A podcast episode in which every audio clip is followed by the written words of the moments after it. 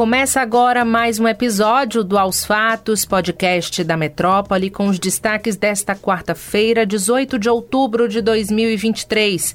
Eu sou Stephanie Swerdick e comigo na apresentação está Luciana Freire. Oi, Stephanie. Olá a todos que nos acompanham.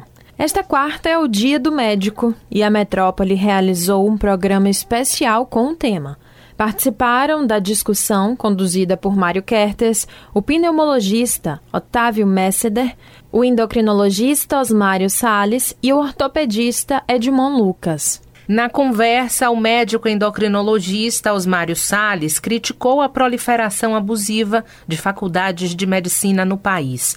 Para ele, o governo precisa saber sobre esse crescimento desenfreado de cursos. Osmário Salles ainda afirmou que as faculdades têm criado uma pseudomedicina. Ao discutir a dominação do setor privado na área da saúde, o pneumologista Otávio Messender defendeu o Sistema Único de Saúde, o SUS, e também a necessidade de investir mais na acessibilidade à rede pública vai precisar de força política, de interesse. Desde que eu me entendo, eu ouço dizer que nós precisamos eh, investir mais no nosso orçamento em saúde e educação. Eu sempre vejo muita resistência com isso e não acontecer como deve, independente de governo e de ideologia. Isso tem que mudar. A medicina pública pode intervir num agravo importante que nos persegue há séculos. Saiu uma droga agora que é fantástica para fibrose cística, que pela primeira vez uma droga muda a vida das pessoas. Essa droga custa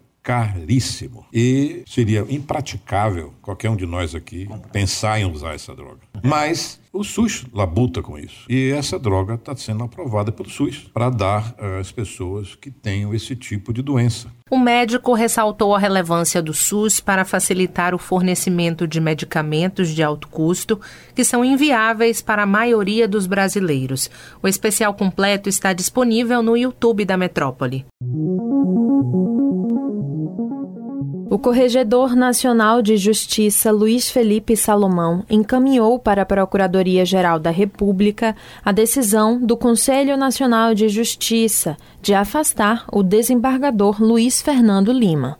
O magistrado foi afastado cautelarmente pelo CNJ na última terça por ter autorizado prisão domiciliar a um homem apontado como líder de uma facção criminosa na Bahia. O objetivo do envio para a PGR é pedir a investigação de uma possível atuação concatenada de organizações criminosas para obter a liberação de seus integrantes em plantões judiciais. No voto em que pediu o afastamento cautelar do magistrado, Salomão destaca que, no caso, há muitas situações que fogem às circunstâncias normais.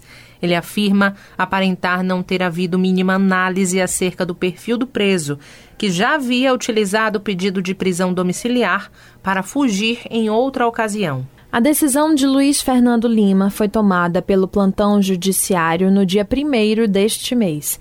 Edinaldo Freire Ferreira, um dos fundadores da facção Bonde do Maluco, conseguiu a prisão domiciliar com base no pedido da defesa, que alegava que o filho autista do preso tem crise de convulsão em razão da desregulação emocional causada pela ausência da figura paterna.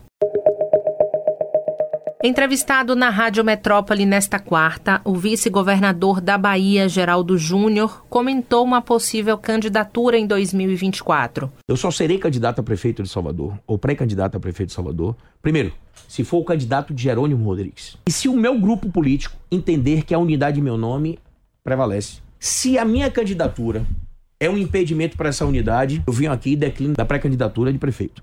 Já deixei isso claro Geraldo Júnior declarou ainda que o chefe do Palácio de Ondina tem dado atenção especial para a eleição em Salvador. Prova disto, disse o vice-governador, foi o encontro promovido pelo petista no final de semana, com duração de quatro horas, para discutir apenas o pleito na capital baiana.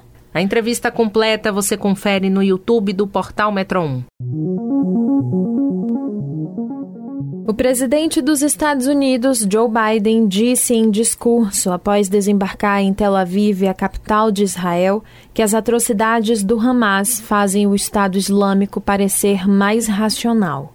Durante sua fala, direcionada a jornalistas, ele ainda pontuou que sabe que o grupo não representa todo o povo palestino e que só lhe trouxe sofrimento. O mandatário ainda apoiou a versão apresentada por Israel no bombardeio a um hospital da faixa de Gaza, que matou centenas nesta terça-feira. Biden ainda afirmou que entre as 1.300 pessoas mortas nos ataques do Hamas, ao menos 31 eram cidadãos dos Estados Unidos. Durante sua visita ao país, ele tem a intenção de se encontrar com famílias de vítimas dos ataques do dia 7 de outubro.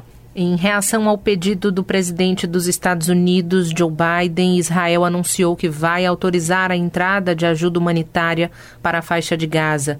O suporte será feito através da fronteira com o Egito, que está fechada desde o início dos bombardeios no último dia 7 de outubro. Os mantimentos a serem entregues serão água, comida e medicamentos e não podem ser destinados ao Hamas.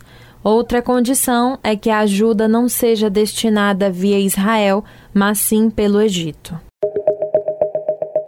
E é isso, pessoal. Aos fatos de hoje fica por aqui. Confira essas e outras notícias no metro1.com.br. Nos acompanhe nas redes sociais, arroba grupo.metrópole no Instagram e no TikTok e arroba metrópole no X, antigo Twitter. E não deixe de ativar as notificações no Spotify para receber um alerta toda vez que sair um novo episódio e se manter atualizado. Tchau, tchau a todos. Tchau, pessoal. Até mais.